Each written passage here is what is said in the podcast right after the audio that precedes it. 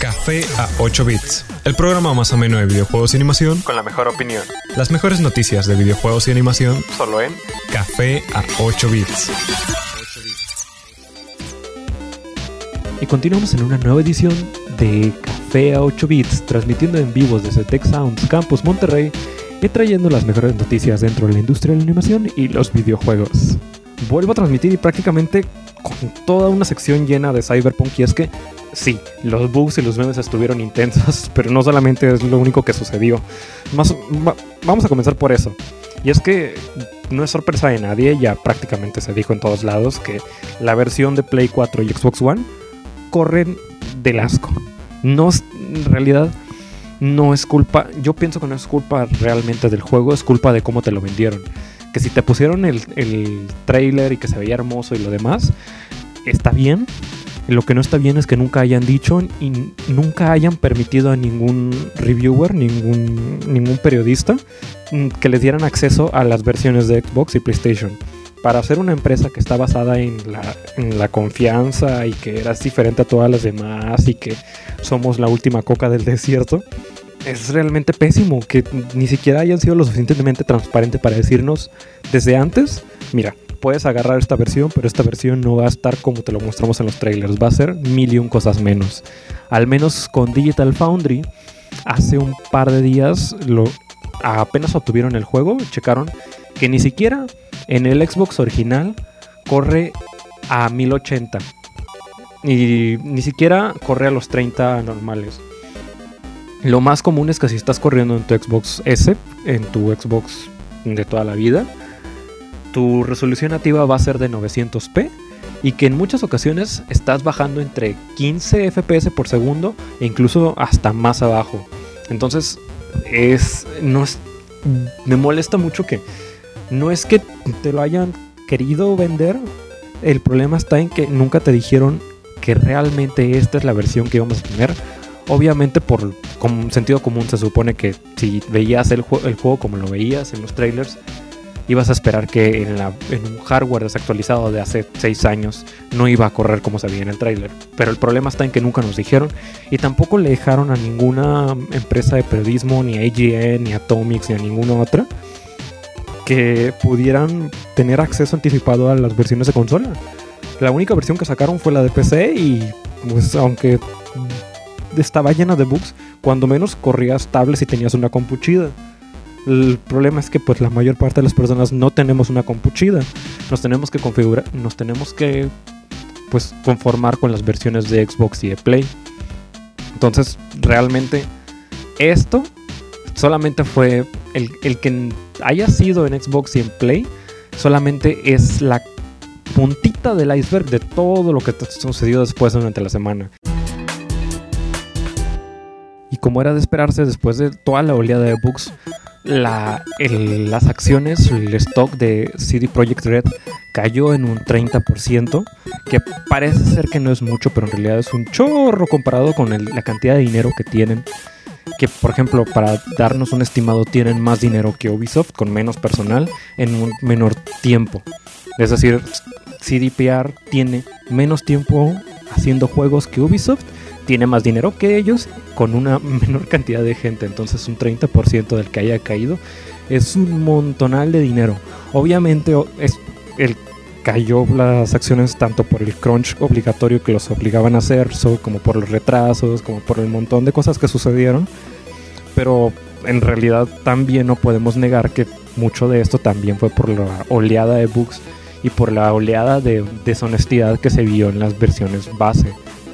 Por ejemplo, de acuerdo con lo reportado por GameIndustry.bits, a partir del 4 de diciembre, CDPR tenía un stock de 443.3 slotsi polacos, que es la divisa polaca nacional. Ya para el 11 de diciembre, que es prácticamente un par de días después de que se estrenó el juego, estuvo a 313.9 slotsi polacos. Es decir, bajó un montonal en las acciones. Pero al final del día, y bueno, y como para que checar, y checar la cantidad de acciones, y si subió, y si bajó, y si la empresa le fue bien, y si la empresa le fue mal. Bueno, porque esto repercute en cómo se hace el juego, cómo se piensa hacer el juego de ahora en adelante, tanto el multiplayer como las, los bugs que van a corregir, como los nuevos DLCs. ¿Por qué? Porque al dueño de la empresa lo que le interesa es el dinero.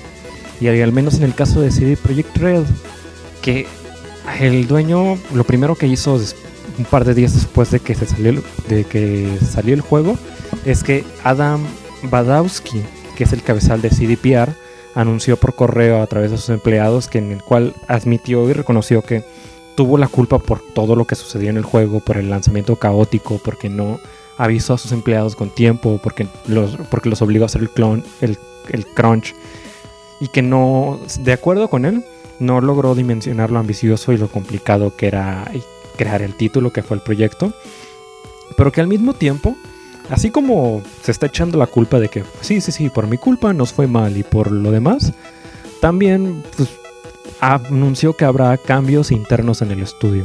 ¿A qué se refiere con cambios internos? Que de acuerdo a cómo él lo vea y a cómo vayan a tomar las, las, las críticas, Badowski va a decidir cómo se van a empezar a pagar diferente a los nuevos empleados. Hasta la fecha, los programadores y los artistas trabajan principalmente con un sueldo base en CDPR y la mayoría de lo que ganan es a través de bonos de productividad. Entonces, lo que dijo Badowski es que a partir de ahora, los bonos de productividad van a estar más cerrados y van a, van a ser más necesario que trabajen aún más duro si quieren mantener el mismo el mismo nivel de paga, lo cual se me hace una reverenda barbaridad, porque pues no, no es culpa de los programadores y no es culpa de los artistas que el juego no haya corrido al 100% en hardware desactualizado de hace 6 años. Imagínate que te piden, no sé, hacer una, una pintura y que nada más te dan tres colores y te piden que hagas el mil y un cosas. No sé, por dar un ejemplo muy tonto obviamente si nada más te dan tres colores no vas a poder hacer todo porque no tienes las herramientas. En este mismo caso se me hace una, una, una, barbaridad que, que el dueño de la empresa, nada más porque las acciones bajen, quiera castigar a todo el resto de los trabajadores que tuvo que despintarse las cejas en sacar el proyecto y sacarlo bien.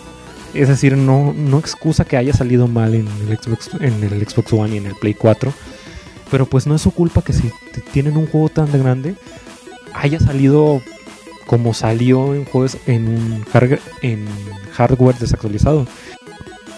Como por ejemplo en Control que acaba de salir para, bueno, que se acaba de anunciar para el Switch. El juego de Control no está corriendo nativamente en el Switch porque obviamente el hardware no te da, no te da sencillamente la consola no es lo suficientemente potente, está corriendo en la nube. Lo mismo se puede decir de, Cyberpunk.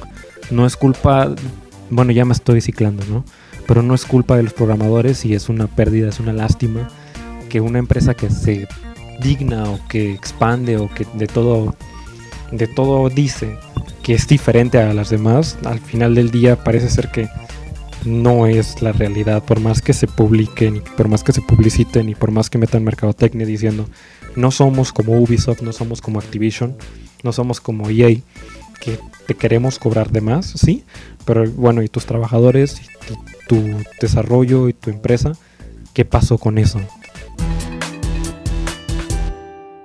Y dejando el rant de lado, que si no de nada va a servir que nada más esté quejándome contra un micrófono, debo decirte que si estás suscrito al sistema de servicio de streaming del ratón vaquero, es decir, de Disney, eh, al menos en Estados Unidos, la suscripción mensual, de acuerdo con Bob Chapek, CEO de Disney, subirá de 7 dólares a 8 dólares mensuales.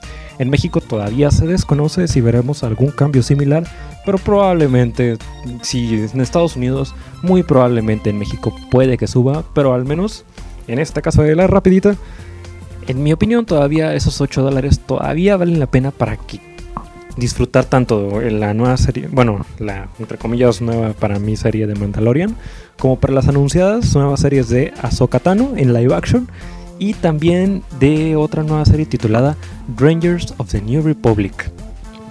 Ambas, de acuerdo con Kathleen Kennedy, jefa de Lucasfilm, se estrenarán a partir de Navidad del 2021. Y por si no estabas cansado de que empresa tras empresa te quiera vender otro servicio de streaming, llega, eh, bueno, llegó en diciembre el nuevo servicio de streaming de Total Play, Total Play On Demand, el cual tiene una que otra cosita de anime, pero prácticamente llegó sin, plan, sin pena ni gloria. Por ejemplo, tenemos Fairy Tail Dragon Cry, Creamy Mami, el regreso de Creamy, que la, la verdad suena como, como y curiosón, pero lo juro que no lo es. Es una, una, una, serie del 83 producida por Pierrot, también Creamy Mami, el último dios. Y entre una que otra cosilla más que la verdad, mm, fuera de animes viejos de los 80s que no que no me llega nada a la mente de nada que haya sobresalido. Entonces, pues la verdad lo anuncio porque por si a alguien le interesa, aunque la verdad no encuentro nada de eso. Está como el servicio este de, de Amazon, el Amazon Prime Video, que todo el mundo cree que está bien. Bueno, al menos yo pensaba que estaba bien y lo doy mocos, nada interesante que hay ahí. O que si hay el UI, el, el diseño de todo, está increíblemente mal hecho. Entonces, pues sí.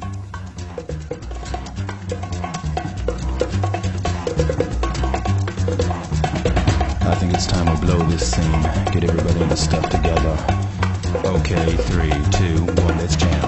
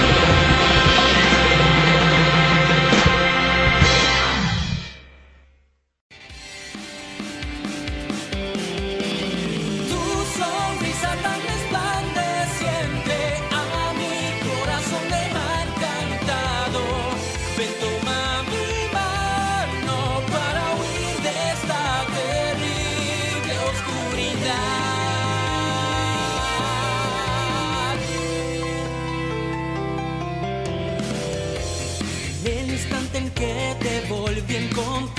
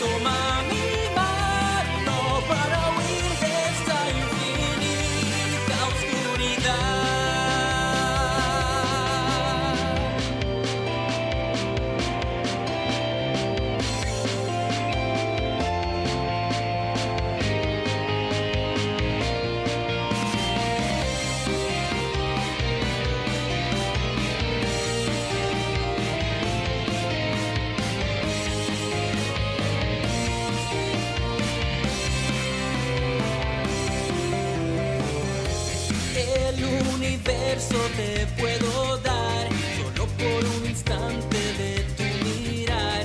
Puedo parar el tiempo cuando estás cerca de mí. Quiero borrar todas las dudas que me hacen mal. Saber el camino para encontrar ese destino que siempre imagino junto a ti. Que quiero decirte se quedan en silencio. No encuentro el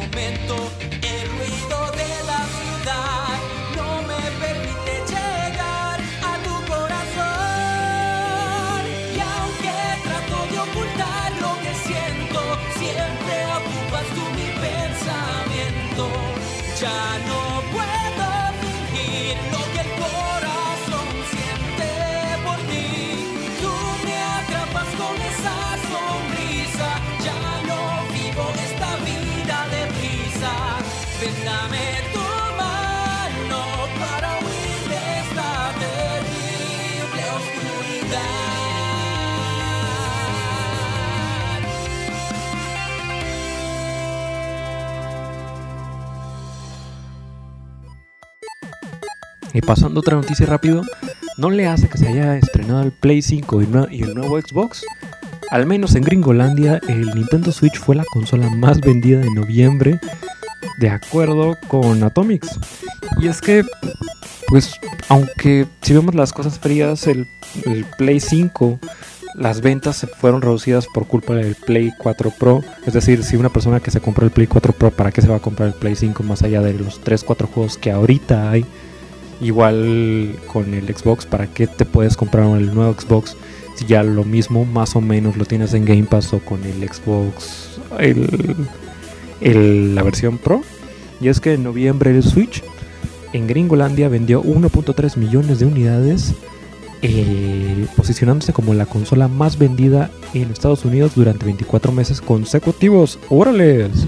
De esta forma, en tan solo 11 meses, 6.92 millones de nuevos usuarios han comprado un Switch normal o un Switch Lite con más de 426 mil más que en todo 2019. Espero no estar dando mucho cringe. La verdad, desde que tengo que llevar la cosa sola, me- pues Eric ya no está conmigo ayudándome este en el changarro. Pues intento hacer un poco de algo y si funciona bien y si no, pues háganmelo saber porque está canijo en la cosa. Al menos si eres fan de... Y bueno, pasando a otras cosas, al menos si eres fan de Yakuza, estás enhorabuena. Y es que Yakuza Remaster Collection, desde el 3 remasterizado hasta el 6, llegará en Xbox en 2021. De- y es que durante la presentación de The Game Awards sacaron un pequeño comercial sobre Game Pass y todo lo demás. Y entre que los anuncios de Skyrim y Among Us por alguna razón están ahí, no sé quién más le interese Among Us en compu. Bueno, Among Us en consola ahorita, ya después de que pasó el hype, igual a Skyrim, después de la como 28 mil versión que están volviendo a revender de la revendida, anuncian algo que sí interesa más, los nuevos Yakuza remasterizados. Y es que en la cuenta oficial de RGG, el estudio confirmó que todas las versiones estarían llegando tanto a Xbox One como a PC a partir del próximo 28 de enero del 2021. En mi caso, la verdad es que me empecé a jugar el Yakuza Kiwami, que es el 1 o es como la precuela del 1. Y no puedo dar más que más que aplausos. Estaba, fue una cosa increíble en Game Pass. Aparte que me salió como en 10 pesos el primer mes.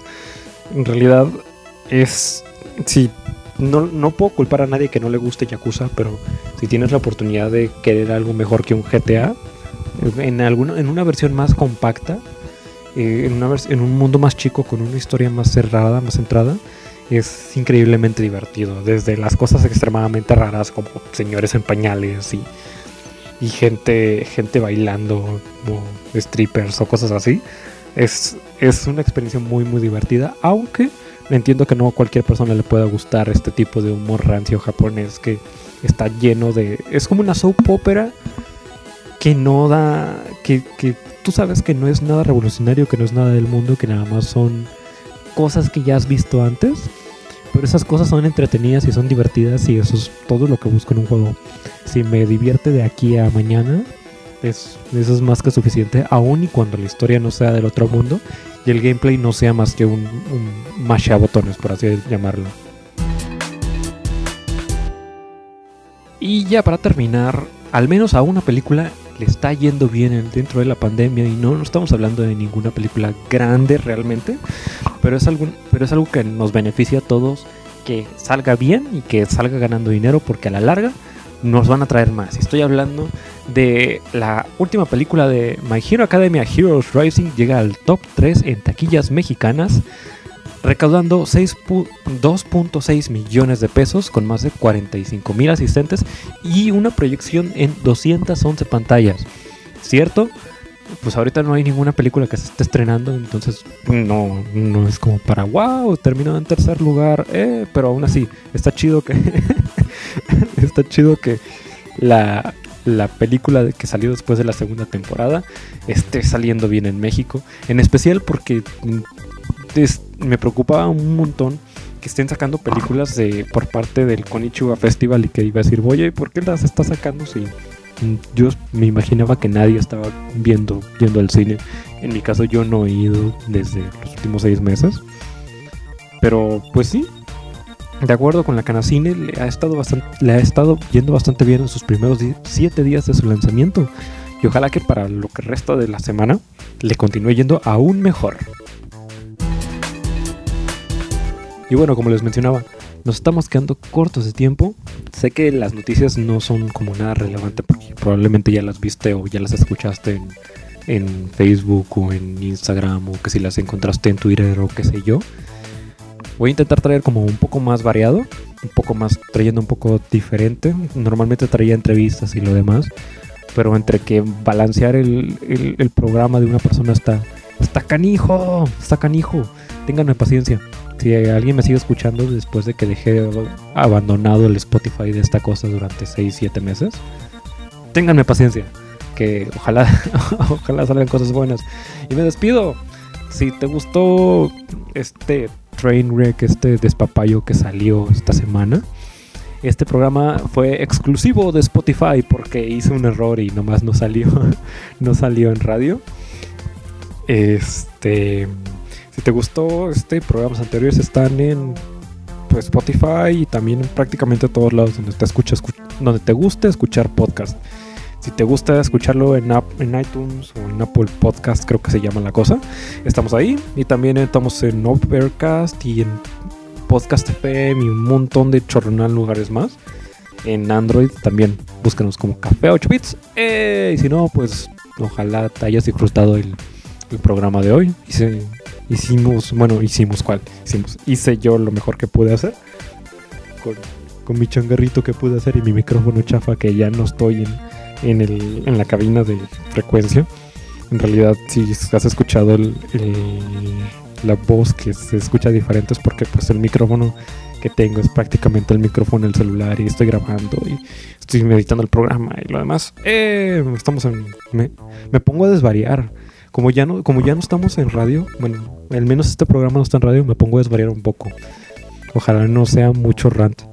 Este, Facebook y Twitter como Café 8 Bits. Y nos vemos la siguiente semana. Ya no es Frecuencia Tech, ahora se llama oficialmente Tech Sounds. De 9 a 9 y media. Todos los sábados. Todos los sábados de 9 a 9 y media en Tech Sound. si no, pues también cuando quieras escucharlo, estamos intentamos sacarlo todos los sábados o todos los sábados en la tarde. También Spotify y todos lados en iTunes y Podcast FM y lo demás, como Café 8 Bits. Me despido, su locutor Uriel Reyes. Ah, y también estamos en YouTube. Le voy a poner el link de el link del programa también en YouTube. Estamos agregando, bueno, estoy agregando hoy un poco más. Me despido y nos vemos hasta la siguiente semana. Bye bye.